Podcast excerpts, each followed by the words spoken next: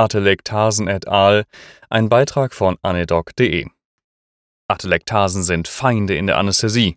Sehr böse, nur Probleme, oder nicht? Es sind nicht belüftete Areale in der Lunge, das heißt zusammengefallenes Lungengewebe bzw. kollabierte Alveolen. Es können nur kleine Bereiche kollabiert sein oder sogar eine gesamte Lunge, das ist dann die Totalatelektase. Die Lunge wird grundsätzlich immer mehr oder weniger perfundiert. Wenn aber perfundierte Bereiche nicht ventiliert werden, kann das dort vorbeiströmende Blut nicht mit Sauerstoff angereichert werden. Das passiert in atelektatischen Bereichen. Es entsteht ein Ventilations-Perfusions-Mismatch und eine Vergrößerung des Rechts-Links-Schanz. Eine verschlechterte Oxygenierung des daran hängenden Körpers resultiert. Die Ursachen können vielfältig sein. Verlust von Surfactant, das die Oberflächenspannung normalerweise herabsetzt und so einen Kollaps der Alveolen verhindert, zum Beispiel im ARDS oder bei hohen Sauerstoffpartialdrücken der Fall. Direkte Kompression von Lungengewebe, zum Beispiel durch Tumore oder Ergüsse. Obstruktion von Lungenbereichen, zum Beispiel durch Sekretverlegung oder Fremdkörper. Resorptionsatelektasen durch zu hohe inspiratorische Sauerstoffgaben. Atelektasenbildung ist in Narkose normal. Wie Hidden-Stirner et al. in einer aktuellen Studie darstellen konnte, entstehen sie bei bis zu 90 Prozent der Patienten. Inspiratorische Sauerstoffkonzentrationen von 1,0 sind ein Risikofaktor. Außerdem nehmen sie bis zu einem Alter von 50 Jahren zu und danach wieder ab. Die Korrelation mit dem BMI ist auch eher lose. Bis zu einem BMI von 30 kg pro Quadratmeter korreliert die Atelektasenhäufigkeit gut, danach gibt es aber keinen Zusammenhang mehr. Die Vorstellung, dass adipöse Patienten eher von Atelektasen betroffen sind, trifft so also eher nicht zu. Interessant. Für die Gedanken zur Pathophysiologie dieser Ergebnisse verweise ich auf die verlinkte Publikation. Atelektasenbildung ist aber nicht zwangsläufig mit einer Hypoxie intra- oder postoperativ vergesellschaftet. So gesehen ist das Ergebnis der Studie zwar interessant und man muss sich dessen bewusst sein, die Relevanz bleibt jedoch unklar.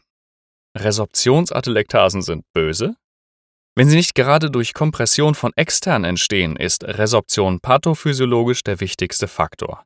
Auch in der Obstruktion eines Lungenabschnitts wird nämlich das eingeschlossene Gas nach und nach resorbiert und die Alveolen kollabieren. Unter Resorptionsatelektase wird modern aber eine Atelektase nach Beatmung mit exzessiv hoher Sauerstofffraktion verstanden. Normalerweise dient Stickstoff N2 als Stütze der Alveolen. Er wird nicht resorbiert oder ausgeschieden, er ist einfach da. In der Umgebungsluft zu 78 Prozent, in den Alveolen gegebenenfalls etwas verdünnt, aber immer noch mit erheblichem Anteil.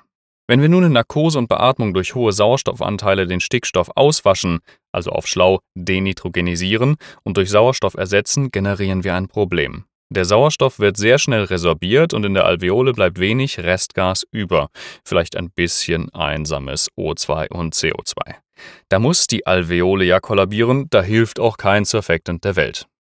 Damit kommen wir zu einer alten Weisheit in der Anästhesie. Hohe Sauerstoffkonzentrationen sind böse.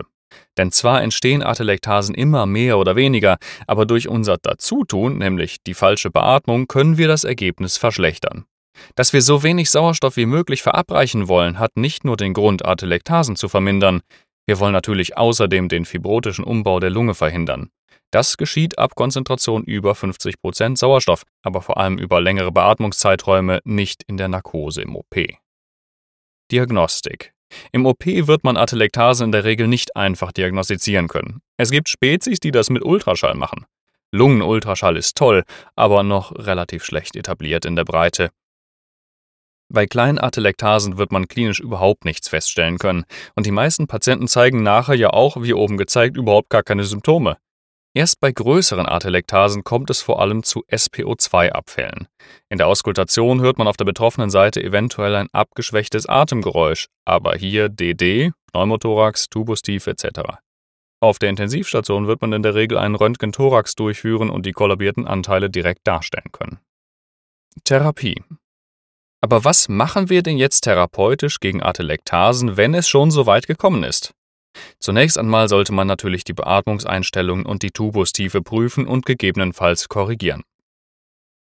Rekrutierungsmanöver oder das Lachmann-Manöver. Hierfür sind unterschiedliche Standards zu finden. Man sollte aber mindestens 20 bis 30 Millibar für mindestens 30 Sekunden applizieren. Danach mit höherem Piep weiter beatmen.